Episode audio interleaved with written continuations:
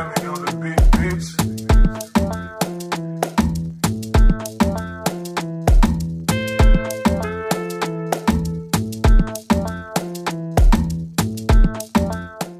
guys, welcome back to Affairage. Euh, Aujourd'hui, Abena et Kouti, nous sommes de nouveau dans vos oreilles. Nous avons encore un invité surprise. Bah, en fait, c'est plus vraiment une surprise. Je pense qu'on va lui, on va peut-être modifier euh, les présentateurs officiels. euh, Et on va, on va, Ouais, on va- Je pense qu'on y réfléchit de plus en plus et qu'on va peut-être l'inclure. Dites-nous. Je pense qu'on va faire un sondage. ouais, dis-nous Qui dans les commentaires. pour le fait d'intégrer de manière permanente, donc de donner un siège permanent avec un droit de veto à la mitote dans ce podcast parce que je trouve qu'effectivement, il est très très souvent là. Euh, après, peut-être parce qu'on n'a pas d'autres amis érudits, j'en sais rien. Mais Euh, sachez que nous sommes ouverts. Si vous souhaitez participer, n'hésitez pas à nous envoyer un petit mail C'est vrai, c'est vrai. et c'est nous vrai. faire un petit message euh, sur la page Instagram qui est Affairage Podcast. On sera ouvert. à- Et ravi en tout cas de vous accueillir dans le podcast et de vous faire participer parce que l'idée c'est que ce soit pas que notre podcast à Kouti et moi, mais euh, le podcast de toute la diaspora. Donc, pour rappel, nous sommes disponibles sur toutes les plateformes, encore euh, Spotify, euh, SoundCloud, Apple, Apple Podcast. Donc, n'hésitez pas à liker, partager. Merci. C'est parti Donc, le sujet que nous allons aborder aujourd'hui, C'est hyper touchy au sens où euh, honnêtement, moi, j'ai, moi, j'ai réfléchi, genre vraiment, genre euh, quand euh, Abena m'a dit on fait l'épisode sur ce sujet, j'étais en mode Hmm, I'm not ready to do that. Et en vrai, c'est important. On est des grandes affairées. Sous l'arbre à palabres, on est censé parler de tout, euh, échanger de tout, dans le respect de tout un chacun. Euh, Je et- tiens à rappeler quand même que ce n'est que notre manière de penser.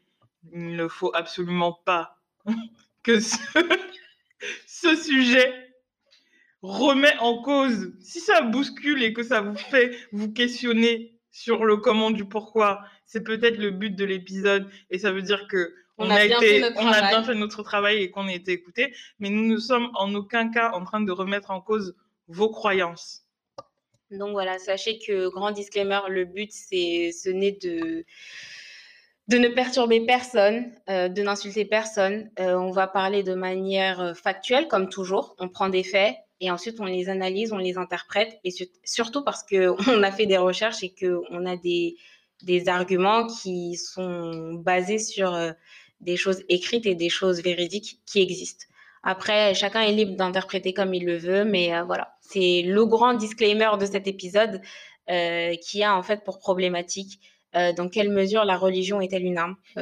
Oui, la religion est une arme, peut être une arme, ou en tout cas a servi euh, d'arme au cours de l'histoire. Et comme on vous le disait en intro, euh, on ne peut pas parler de choses aussi sérieuses et aussi Sans, euh, précises sans avoir invité. Il s'appelle Tot. il s'appelle Todd. Todd est parmi nous parce que du coup, au cours des épisodes, euh, vous avez pu le constater qu'il avait vraiment un appui important. euh, avec beaucoup d'emphase et surtout parce qu'en fait, euh, on a quand même réalisé un sondage et il s'avère que beaucoup d'entre vous euh, nous ont euh, demandé de faire un épisode autour euh, de cette notion de spiritualité et de religion. Donc nous y voilà et on y va, on lance l'épisode.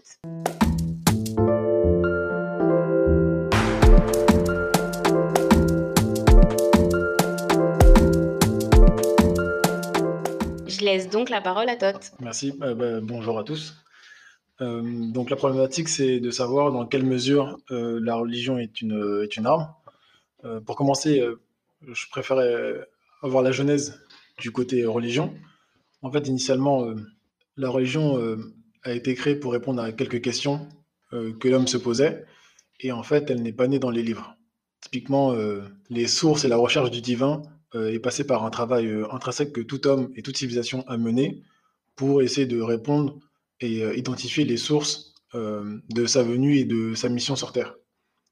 Donc, il y a des populations, je les nommerai plus tard, mais qui ont matérialisé, à la suite de recherches successives, leur compréhension euh, du divin. Donc, notamment des lois spirituelles qui régissent l'invisible et le visible, et qui ont essayé en fait de schématiser et de trouver en fait l'organisation du monde et son fonctionnement et son univers. Et donc de là est venu en fait, euh, selon le niveau de compréhension de chacun, une expression de qu'est-ce que le divin? Est-ce qu'il est dans la nature? Est-ce que ce sont les animaux? Euh, Comment on doit fonctionner ensemble? Toutes ces petites choses-là. Et en fait, à la suite de recherches successives, il y a des écrits qui ont été faits, des connaissances qui se sont améliorées, qui ont été partagées. Et en fait, la recherche constante de la compréhension euh, du divin a amené la religion. Je ne vais pas donner de date pour pas brusquer euh, certaines personnes, vu qu'il y a eu un disclaimer sur euh, la création. sur, la, création euh, des, divinités, certaines divinités.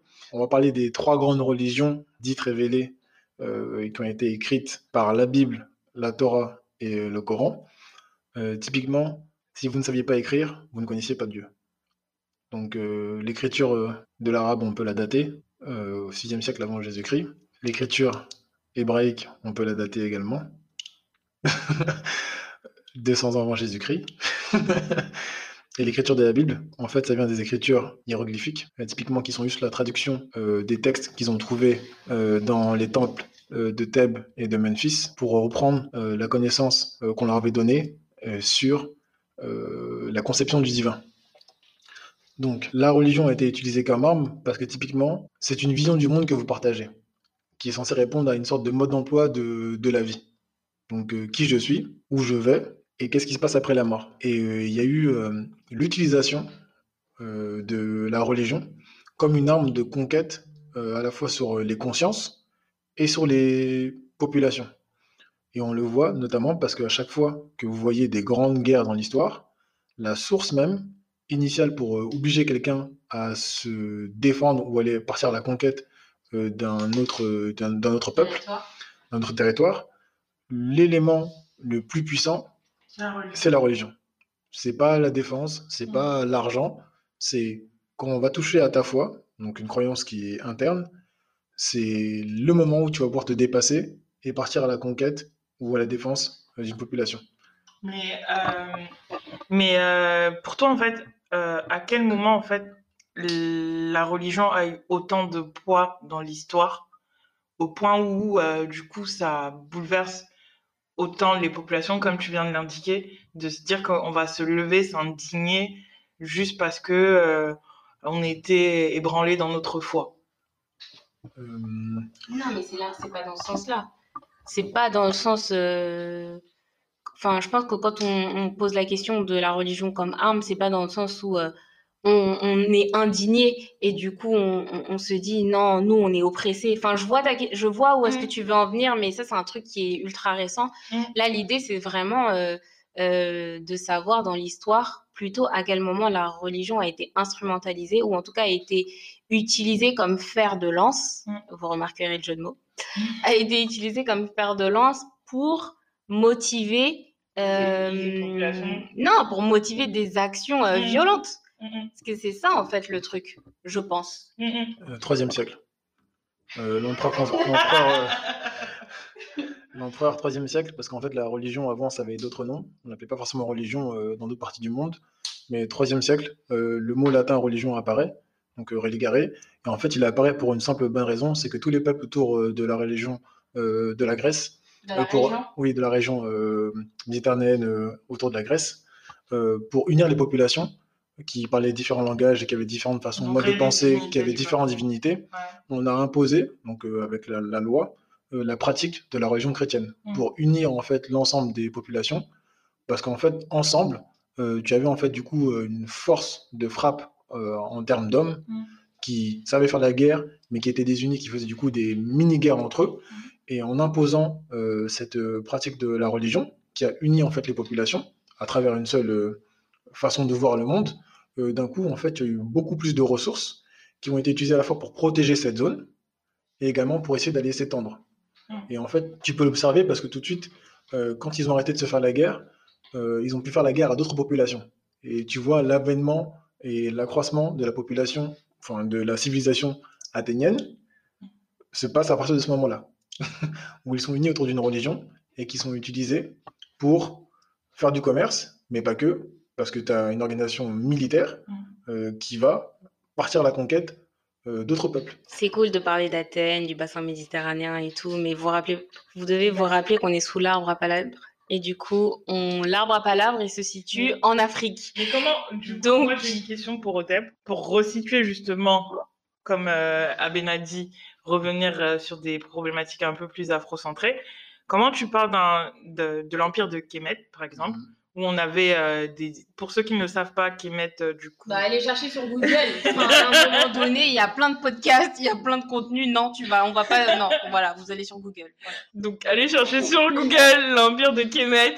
Mais comment tu, tu as cet empire de Kemet qui est, l'histoire nous le dit, l'empire le plus prospère et le plus prolifique et où, où toute la naissance de la science est. Et tu parles dans cette hiérarchie où, en fait, où nous, on avait des divinités, on les respectait, et comment la religion, la religion arrive à s'instaurer au point où, en fait, ça bouscule nos manières de, de penser, De croire. de croire. Ok, là, tu as mis un, un bel angle.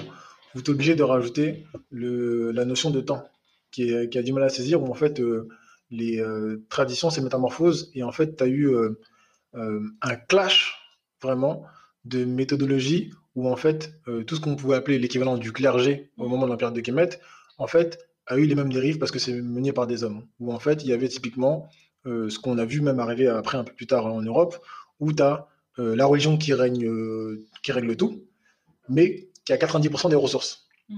Donc ça, ça crée ce côté frustration. On te dit, donc on respecte les divinités, il y a une organisation spirituelle qui est mise en place, mais il y a des dérives de la part des hommes. Et donc ça, ça amène euh, un clash à l'intérieur même du pays, où tu te dis, la spiritualité auquel on, on fait confiance, qu'on est censé pratiquer, ça crée cette dérive. Et donc, du coup, tu pars en opposition à la fois sur tes croyances, sur le mode de fonctionnement, et du coup, euh, il y a eu de nombreuses attaques euh, successives sur l'empire de Kemet, Mm. avec notamment, euh, on va en parler, mais les Perses, les Perses, qui eux n'avaient pas les mêmes croyances. Mm. C'était un peuple nomade, différent, et donc d'autres divinités. Et donc ça atteint, ça attaque, et tu, as, tu rajoutes un autre volet euh, qu'on voit pas, mais la notion de temps, euh, elle est assez dure à saisir, mais mille ans dans une civilisation, il y a beaucoup de transformations. Tu vois déjà, ne serait-ce que là, on parle de notre époque, en 20 ans, ils métamorphosent déjà sur la façon de penser, l'appréhension du monde, et la civilisation, et puis ta culture, et puis ta, ton, ton niveau de croyance. Mm. Regarde, euh, euh, le- l'explication du déclin européen, Mm. c'est parce qu'il y a un déclin sur le niveau euh, religion. Les gens ne croient plus, donc Mm. du coup, il y a tout un modèle derrière Qui s'effondre. Ouais. Et ben, donc ça se passe ça sur, les, po- sur la population. Et c'est pour ça aussi que c'est une arme, c'est parce qu'à partir du moment où les gens sont unis sur une croyance commune, typiquement, je vais donner un, un angle tout bête, l'ex- l'exemple de Kemet, il n'y a pas de notion de paradis ou d'enfer. C'est une notion un peu différente. Mm, mm, mm. Et à partir du moment où l'ensemble des personnes de ta population ne croient pas ni au paradis ni à l'enfer, euh, ce que ça amène, c'est que on sait que c'est dans cette vie que je dois bien vivre et que je dois bien me comporter. Et on- je, je n'ai pas, je fais pas une projection euh, sur un enfer ou un paradis artificiel après. Je fais au mieux parce que dans la vie d'après, je risque de revenir. Mais tu sais que là, tu es clairement en train de, de bousculer les gars. il vient quand même de dire qu'il n'y a pas de notion de paradis ou d'enfer. Quand tu sais que la majeure partie des, des chrétiens, Des religions. des religions, des euh, religions, des religions, révélées, dans les trois religions révélées, tu as cette notion de para- paradis et d'enfer. d'enfer. Donc, euh, il est clairement en train de. Toi, tu es clairement en train de nous dire qu'à la base, des bases, on n'avait pas ça. Alors, oui, il n'y avait pas ça, mais pour euh, deux raisons. Enfin, plusieurs raisons. La première, euh, on a du mal à saisir que c'était pas le même niveau de compréhension. Mm. Et qu'il y a le côté de la langue, on en revient, mais c'était des langues africaines. Et donc, il y a des notions euh, qui ont été très mal traduites. Mm. Donc, par exemple, le, le- le paradis, en fait, c'est un conte pour enfants. C'est des choses qu'on racontait aux enfants Mm. pour que, en, en règle de vie, ils saisissent que quand on vit ensemble, tu dois faire le plus de bien possible quand tu t'élèves, parce qu'après, tu auras une sorte de récompense et tu pourras bien manger. Enfin, c'était vraiment un conte pour enfants, Mm. parce que tu n'avais pas expliqué toutes les lois, à la fois mathématiques, spirituelles, l'autre qu'il y a derrière, à un enfant de 4-5 ans, Ils ne qui hein. qui, qui va pas Mm. comprendre tout de suite. Il va s'éveiller, Mm. mais avant ça, pour éviter que un, chose bête, on a déjà vu des enfants euh, qui se confondent, euh, et voilà, il y a une bagarre, il se passe quelque chose. bah, tu lui inculques déjà des notions de bien et de mal à son niveau. Et le- la meilleure façon, la plus simple, c'est toujours le côté histoire, pour pas faire simplement euh, euh, une règle stricte. Tu lui racontes une histoire qui va mémoriser, qui va intérioriser, et plus tard, en grandissant, tu pourras rentrer, pour ceux que ça intéresse, dans les profondeurs de, De- du fonctionnement. Ouais. C'est un conte pour enfants. Mm. Et ce qui se passe, c'est que avec les conquêtes successives, les attaques successives sur l'Empire de Kemet, Mm. tu as des textes qui ont été traduits, mais qui ont été mal traduits. Et des gens ont pris ça pour des vérités. Parce que, parce que pour eux, il y avait un sens euh, très élevé à euh, ce qui est, euh, une fois que tu meurs, tu te diriges vers une sorte de jugement Mm. à gauche ou à droite. À droite, euh, tu vas en enfer, et puis il se passe des brûlures ou autres. Ce qui fait du non-sens, parce que si tu es un peu élevé, euh, s'il y a des règles auxquelles on t'a initié, Mm. tu sais bien que si tu, ton corps disparaît, en fait, tu peux pas brûler. Parce que ton âme ou ton essence ne ressent rien physiquement. Et donc, l'histoire de, également, de vierge ou autre comme ça, on n'est pas, c'est pas des choses auxquelles t'aspires. C'est intéressant que tu dis ça parce que euh, je vais vous rechercher la source et je vous mettrai. Mais j'ai- j'ai- j'avais lu euh, justement euh, dans les recherches que genre, le fait d'avoir retranscrit les écrits, par exemple, de Kemet, en fait, la société, en fait, les a réécrits, par exemple, pour le christianisme et l'a vraiment tourné sur une société patriarcale, tu vois. Et genre, quand j'ai lu ça, j'ai été hyper choquée de me dire que, bah, déjà, dès la base, il y avait déjà une construction et que c'était dicté et que, tu vois, genre, ça bouscule de te dire que, bah, en fait, ça veut dire que la croyance que tu as de base a été écrite a été créée par des hommes qui eux-mêmes en fait ont voulu instrumentaliser, comme disait Abena tout à l'heure. Ouais, le divin n'est pas divin. En fait, si tu fais des recherches, en tout cas là, c'est la conclusion que nous on a, c'est que ce qui est considéré comme divin par, euh, pas les trois religions révélées, en fait, euh, il y a une grosse partie qui n'en est pas en réalité. Oui, et alors, je vais revenir, je vais appuyer sur un point par rapport à la problématique. Euh, en quoi, en fait, la religion, c'est une arme? C'est qu'il faut bien se dire que quand tu rencontres une civilisation, en fait, tu vas essayer de l'analyser de, dans son ensemble. Et il faut dire que la population, bah, pour le coup de Kemet, était très avancée. Voilà, c'était des gens euh, sédentaires, euh, agriculture, enfin, système de santé, euh, tout ce qu'il fallait. Et donc, du coup, tu regardes également leur fonctionnement, et pour eux, la part du spirituel était très importante. Donc, du coup, c'est normal que tu t'inspires. Il y a même, je vais même dire qu'il y avait des écoles en fait avec des prêtres qui enseignaient en fait ces choses-là. En fait, c'était pas du tout caché. Il y avait une école des mystères pour certains, mais la plupart du temps, tu pouvais venir euh, être enseigné pendant 5, 6, 7 ans, selon ton niveau. Apparemment, Thalès, Bah, allait Thalès, c'est apprendre resté. à- Oui, il allait apprendre à, Kemet. oui, oui, euh, ouais, il passait le balai et, euh, Hein et après, et après, il a pris un peu des mathématiques. On a dit qu'on ne faisait pas ce genre de choses, monsieur Tata. Mais enfin bref, d'abord, du coup, tu vois le côté spirituel qui est important. Et donc, quand toi, tu as envie de, tu as envie de grandeur, tu dis, ah, c'est la spiritualité qui est comme ça, je vais m'en inspirer. Et soit, en fait, tu, tu l'améliores, soit, entre guillemets, malheureusement, si tu traduis mal, tu déformes. Euh, moi, j'entends tout ce que vous dites. Je trouve que c'est très beau, très mignon. euh, c'est tout roudoudou, tout plein. Et en fait, il y a un point qu'on oublie grave. Et là, c'est, je prends ce que je connais parce que, waouh, parce que ça fait partie enfin, ça fait partie de moi. Euh, j'ai été chrétienne, du coup. Et en fait, euh, moi, il y avait un truc, il y avait une grosse dissonance qui se créait chez moi quand, euh, bah déjà, quand je lisais les Écritures et qu'en fait, euh, comme tout enfant qui est très curieuse et qui se pose des questions, je me disais, mais en fait, les descriptions de tous les personnages que je lis, il n'y en a aucun qui me ressemble.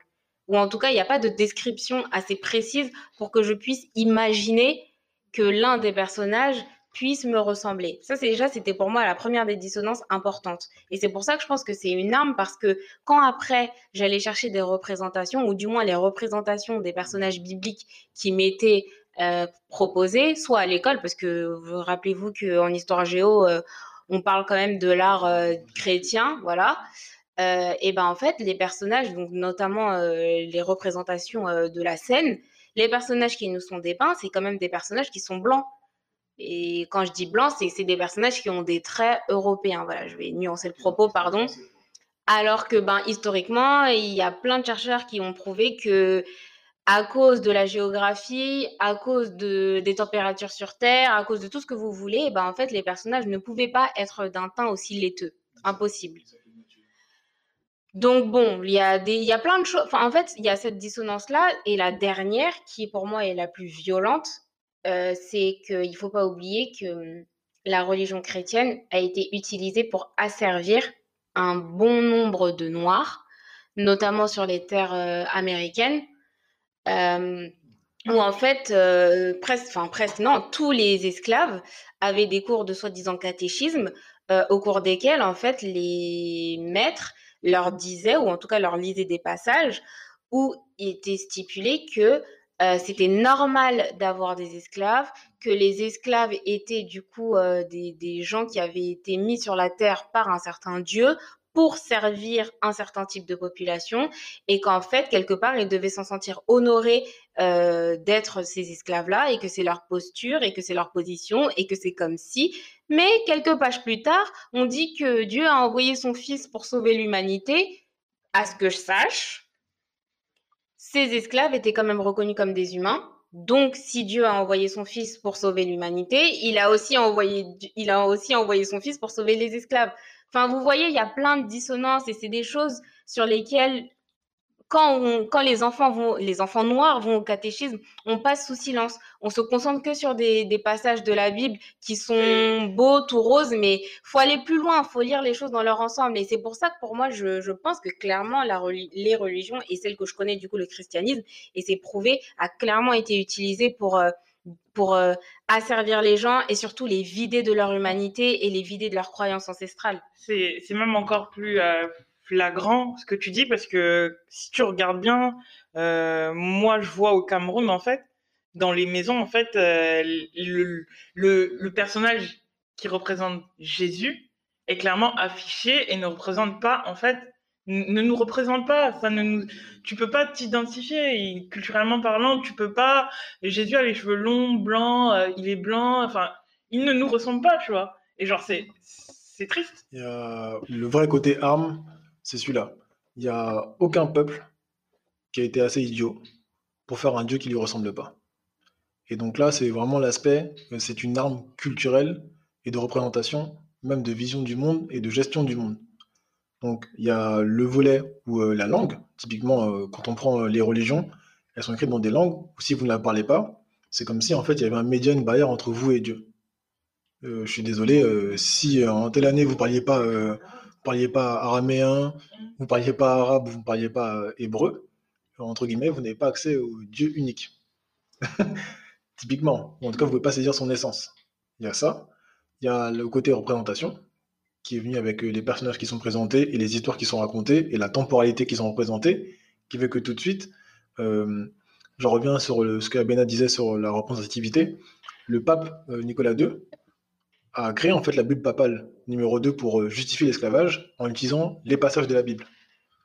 Pour permettre de dire, voilà, Dieu a dit, et donc en gros, c'est comme si c'était une loi en fait, hein, qui organisait et autorisait l'esclavage envers la population noire pour dire que justement, il les sortait de l'humanité.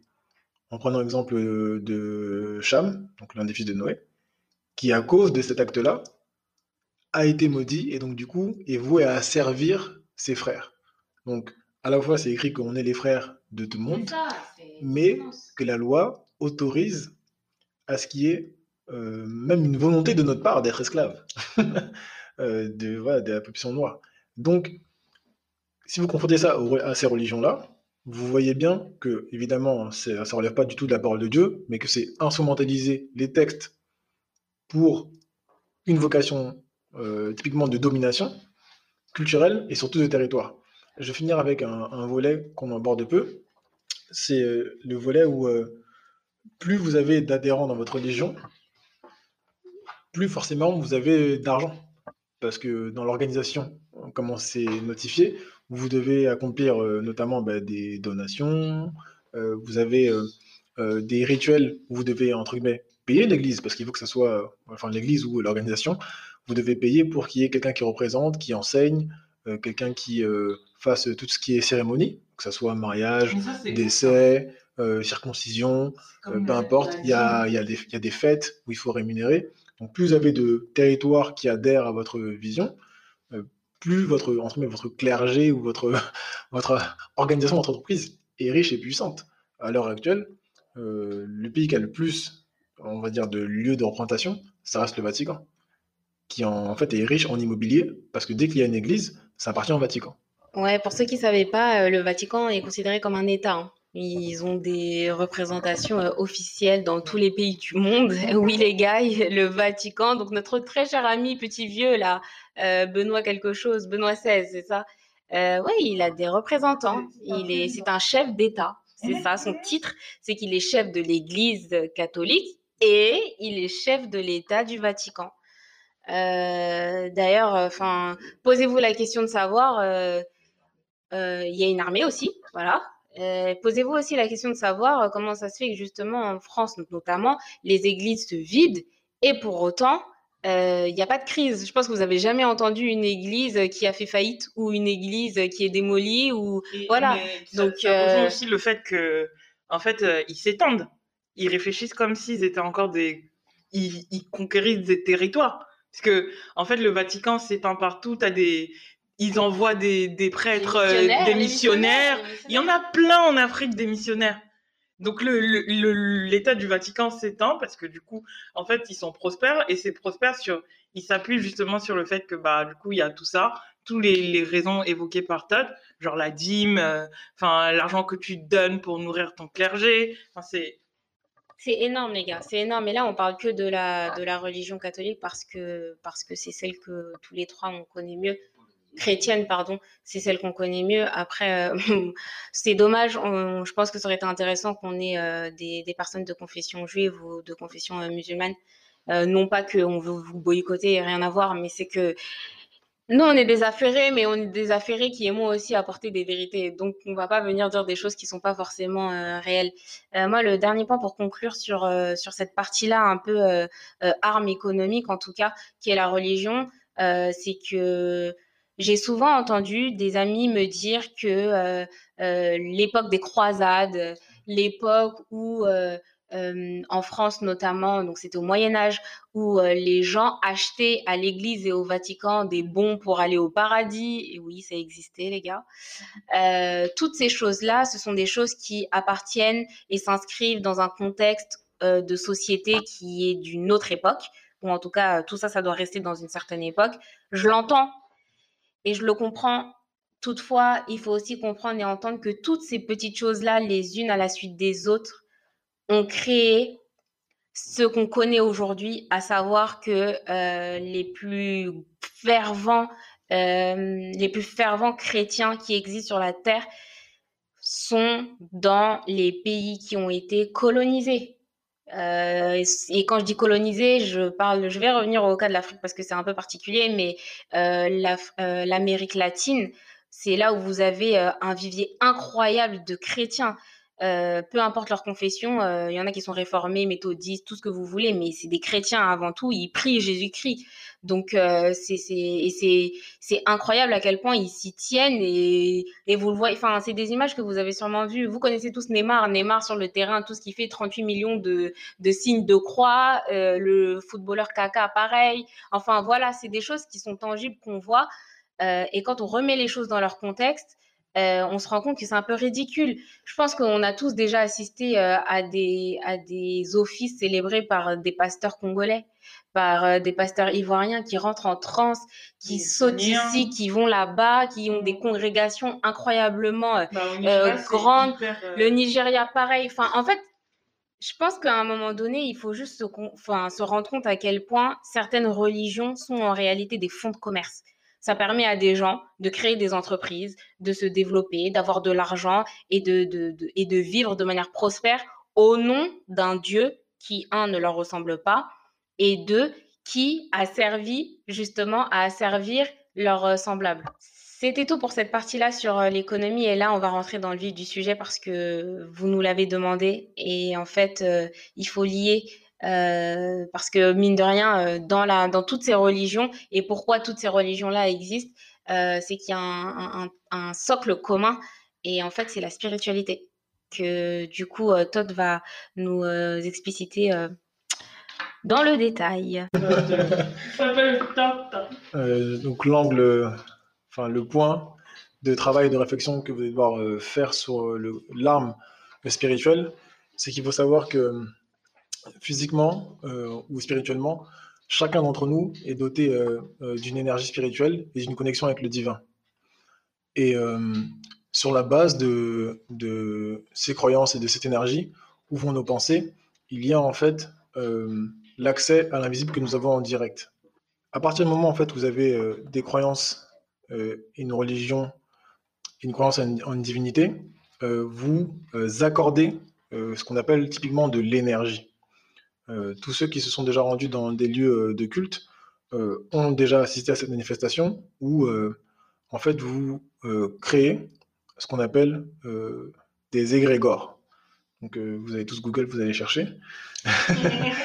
Mais au-delà de ça, en fait, un égrégore, c'est qu'en fait, c'est quand plusieurs personnes s'allient et ont une pensée euh, orientée vers une représentation divine. Donc, en fait, vous vous alimentez, vous donnez de l'énergie à une certaine entité que vous créez. Donc, typiquement, les gens qui croient en Jésus alimentent l'entité au niveau spirituel qui croit prénommer Jésus. Ceux qui croient en, Allah alimente l'entité qui s'appelle Allah. Donc quand vous nommez la chose, vous lui accordez de l'énergie. Donc typiquement, vous pouvez évaluer euh, sur cette zone-là ou quand vous apportez votre attention vers euh, une, force que vous ne pouvez pas saisir, elle travaille soit pour vous ou contre vous. C'est-à-dire qu'en gros, euh, si vous l'avez créée et que vous avez un lien particulier avec cette, entité, elle vous le rendra bien. Mais si vous alimentez une énergie qui ne vous connaît pas, elle vous détruira. Et je vais faire le lien typiquement euh, rapidement pour les Africains, spécifiquement, qui en fait ont été euh, colonisés spirituellement et qui en fait apportent leur énergie à des entités qui ne les servent pas. On a le meilleur des exemples, le fait que on sait tous qu'il y a beaucoup de Congolais qui sont chrétiens, qui appellent à cette entité pour les aider, et pourtant il ne se produit rien. Donc ça veut bien dire que toute cette attention en fait, cette énergie qu'il donne et qu'il génère fonctionne, mais à leur détriment. Donc c'est une arme spirituelle qui les dessert. C'est ne pas se rendre compte qu'on a un couteau dans la main et qu'on se le plante soi-même dans le dos. Parce qu'il y a une méconnaissance du fonctionnement des énergies spirituelles. Parce qu'il y a aussi une mauvaise éducation. C'est-à-dire quand, quand vous appliquez des règles de fonctionnement sur un livre qui a été écrit pour vous détruire, c'est forcément que dans l'objectif, vous ne saisissez pas que vous travaillez pour quelqu'un d'autre. Le but n'est pas de détruire quelqu'un d'autre, le but c'est de chercher les liens spirituels qui peuvent vous élever. Et c'est comme ça que ça fonctionne de tout temps. Il n'y a pas de, euh, à proprement, parler, de guerre spirituelle. Si vous arrêtez d'alimenter une source en énergie, elle disparaîtra d'elle-même. Euh, on peut, euh, bon, ça existe, je ne vais pas vous expliquer comment on fait ça, mais on peut tout à fait créer un égrégore qui peut vous servir pour un lien dans la vie. Et à partir du moment où vous, allez arrêter d'alimenter, elle ne fonctionnera plus. Le fait est que pour euh, les musulmans et les chrétiens, les musulmans, cinq fois par jour, ils alimentent cette source.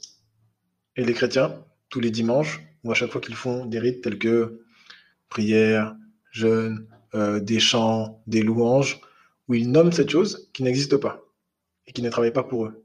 Donc, le, vrai chantier est qu'il y a une méconnaissance sur les vraies forces spirituelles qui peuvent aider la, population noire, qu'ils ont oublié.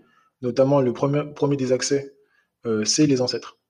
Qui, en fait, euh, pour parler uniquement en termes d'énergie spirituelle, les ancêtres sont des êtres qui ont existé sur Terre physiquement et qui, sur le champ physique, ne sont plus présents. Mais sur le, plan spirituel, leur énergie est toujours vivante. Et quand vous oubliez qui sont vos ancêtres, forcément, l'aide qu'ils peuvent vous apporter, c'est comme si, euh, on va prendre un exemple tout bête, vous avez besoin euh, d'aide pour trouver un travail. Quand vous connaissez vos ancêtres, vous vous adressez à eux directement au niveau spirituel. Mais si vous pensez que l'aide va venir de quelqu'un d'autre, qui ne vous connaît pas, qui n'appartient pas à votre famille, vous allez adresser votre énergie spirituelle à cette personne qui, de manière logique, euh, ne vous connaît pas, ne va pas vous répondre. Et s'il répond, c'est en priorité aux personnes qu'il connaît.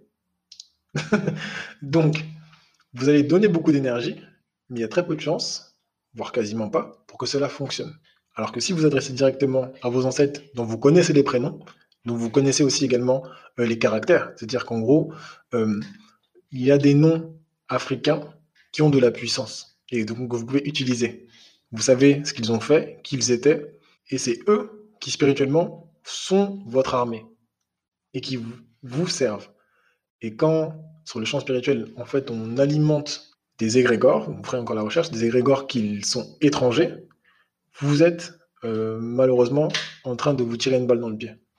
J'ai le meilleur exemple pour euh, tous ceux qui ne comprennent pas.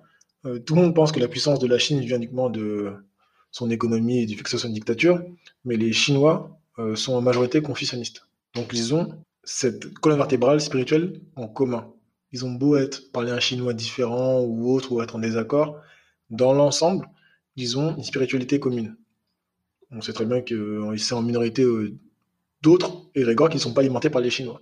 Pareil pour les Indiens, plus dispersés, mais différents. Donc la force, pour euh, en tout cas la majorité des pays africains, ce serait de se reconcentrer sur de simplement retrouver son héritage, son ADN, et faire appel à ses ancêtres en priorité. Et de là, vous verrez tout de suite une modification, euh, à la fois sur le champ spirituel, mais également dans le physique. Merci beaucoup pour toutes ces précisions, mais, oui, tu, sais que je mets les pieds dans le plat. Euh, lors d'un précédent épisode, euh, la belle Kouti, avait mentionné euh, différents noms, différents, c'est pas des religions, mais c'est des cours, enfin voilà, différentes unités, enfin voilà. Et, et du coup, moi, je suis obligée de te poser la question parce que, parce que sinon, on n'aura pas correctement fait notre travail. Euh, là, tu nous as vraiment parlé du coup de spiritualité de manière très basique, euh, comment on la comprend, mais du coup, pourquoi est-ce que euh, pendant de très longues années, tu as eu beaucoup de gens qui pointaient du doigt des soi-disant Illuminati, tu avais des gens qui pointaient du doigt, qui disaient que certains étaient francs-maçons, pas francs-maçons, enfin, qu'est-ce que c'est tout ça et en quoi justement c'est un rapport avec les religions et dans quelle mesure, en fait, ça peut être soit une arme euh, d'asservissement, soit une arme justement de salvation.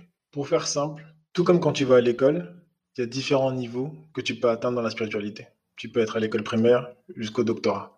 Et quand tout ce qui concerne les énergies, initialement, en fait, tu as une compréhension de la nature qui va selon le niveau de chacun.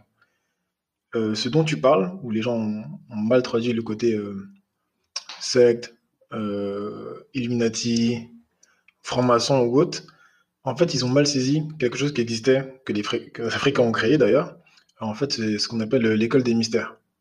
Et en fait, l'école des mystères, c'est euh, comme un centre d'initiation et d'enseignement des lois spirituelles à appliquer pour le divin. Donc, plus tu es en maîtrise des lois divines, plus entre guillemets tu t'élèves pour relier le spirituel à l'action. Et en fait, tu passes par euh, des étapes. Et eux, en fait, ont repris ce processus que les Africains ont créé sur la compréhension du divin, qui relève de chacun son, niveau, et ont détourné ces lois spirituelles. Et donc, du coup, ils ont créé euh, initialement bah, les Rosicruciens. Typiquement, ils ont euh, copié le modèle des mystères en modifiant la nature et l'objectif. C'est écrit, c'est typique, mais ils ont orienté les immunités, les immunés, bon, c'est la même chose, c'est mauvaise traduction d'en fait des, euh, on va dire des êtres qui ont compris la lumière, en connexion avec la lumière. Donc c'est pas du tout la même chose, parce que tout le monde en soi est un illuminé, si tu saisis et tu sais appliquer les lois de la lumière. Donc ces entités ont été créées, ont été détournées et mis en place pour que spirituellement euh, ils ont détourner les lois pour mal orienter l'Afrique. Typiquement, euh, quelque chose de très concret, sur le champ de bataille de l'arme euh, religion, euh, il y a tout ce qui est symbolisme et l'utilisation des rites qui peuvent servir à la population africaine. Quand tu sais faire les bons rites, que tu maîtrises cette science-là, c'est bénéfique parce que tu prospères, tu fais attention à quel moment tu vas planter. quand un enfant naît, quel est l'enfant qui revient tu maîtrises tout ça pour l'évolution et ton parcours de vie. Et eux ont utilisé ça pour désorganiser spirituellement le chemin des Africains pour qu'ils soient perdus. ils ont perdu cette connexion avec leurs ancêtres et donc perdu, entre guillemets, euh, le sens même de, de, la vie, typiquement. C'est super, c'est ouf ce que tu dis parce que c'est ouf ce que tu dis parce que pour beaucoup d'Africains, euh, par exemple les Béninois, ils sont connus pour être euh, forts pour faire du vaudou. Ils ont même un musée vaudou. on, couramment, enfin, j'ai des potes béninois ou togolais, parce que c'est les, quasiment les mêmes. Euh, je les taquine en disant c'est des sorciers, mais ça fait partie de leur rite en fait. C'est qu'ils continuent à pratiquer ça, mais ils sont obligés de plus ou moins se cacher parce que c'est mal vu. Parce que du coup, pour, pour nous, la bienséance, c'est avoir une, profession, une confession euh, soit chrétienne, soit musulmane. Mais tu peux pas prétendre être, pratiquer le voodooïsme qui est ancré, qui, que les ancêtres le font, qui est la tradition, au, de peur de paraître pour un sorcier. C'est quand même dingue, hein bah, C'est très puissant ce que tu viens de dire. Et c'est là où on voit encore le côté euh, dont, dont, dont, vous parliez, sur le fait que ça soit une, arme, parce que on a décrédibilisé la, la religion, entre guillemets, la, la, spiritualité qui était pratiquée par plein d'Africains. Voilà, un Africain il va prendre un bâton pour dire j'ai trouvé de l'eau, on va dire ah, euh, sorcier. Un autre le fait, on dit ah, miracle. Donc, ça a été utilisé dans ce sens-là, et c'est un effort répété aussi. C'est-à-dire qu'en gros, euh, il ne faut pas, faut pas se leurrer, ça n'a pas été volontaire. C'est comme tu dis, on les a pourchassés, mm. euh, ils ont été assassinés, euh, on a mis en place d'autres structures d'institutions pour si tu voulais t'élever dans la société. je suis désolé, mais les enfants qui étaient enseignés par l'Église catholique, ça a été un moyen de s'élever dans la société. Mm. Donc forcément, tu commences à, à toi-même envoyer ton enfant dans ce champ de connaissances pour qu'il s'en sorte. Donc c'est une construction et c'est vraiment une arme euh, qui est construite de l'intérieur pour, euh, pour, pour, détruire. Mais vu que c'est toujours accessible, en fait, dans la nature est toute bête, en tout cas chez l'Africain et même l'homme en général, c'est qu'on aspire à sentir la véracité l'authenticité. Et il y a l'intuition qui est en fait euh, ce que j'appelle la raison intuitive, qui fait que euh, il y a du bon sens qui se dégage quand tu touches au spirituel chez les Africains, qui le sentent quand même. Parce qu'on a beau dire que certains, euh, de prime abord, sont musulmans, chrétiens ou autres, mais ils vont quand même voir leur petit marabout sur le côté, le petit. voilà, c'est ça.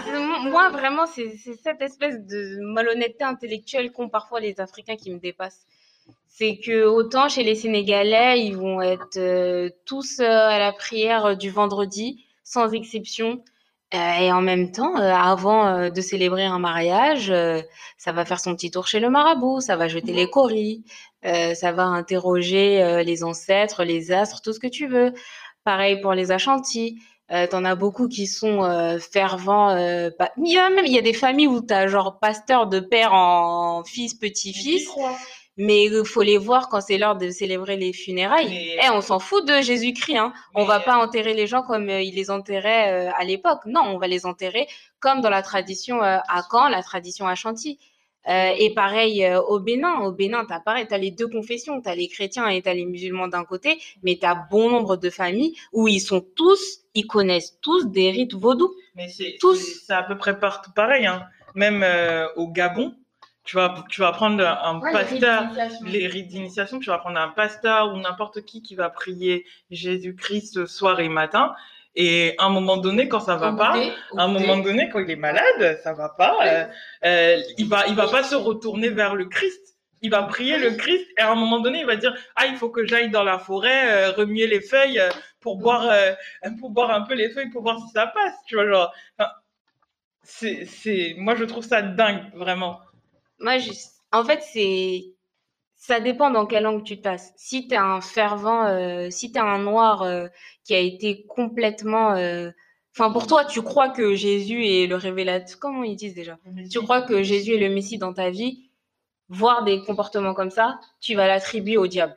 Tu vas dire que c'est des gens qui sont sous l'influence d'un certain diable. Mais ça rejoint ce que tu Et de l'autre côté, c'est ça, c'est malhonnête. Et de l'autre côté, euh, c'est quand même encourageant parce que tu te dis que mine de rien, un Africain reste un Africain.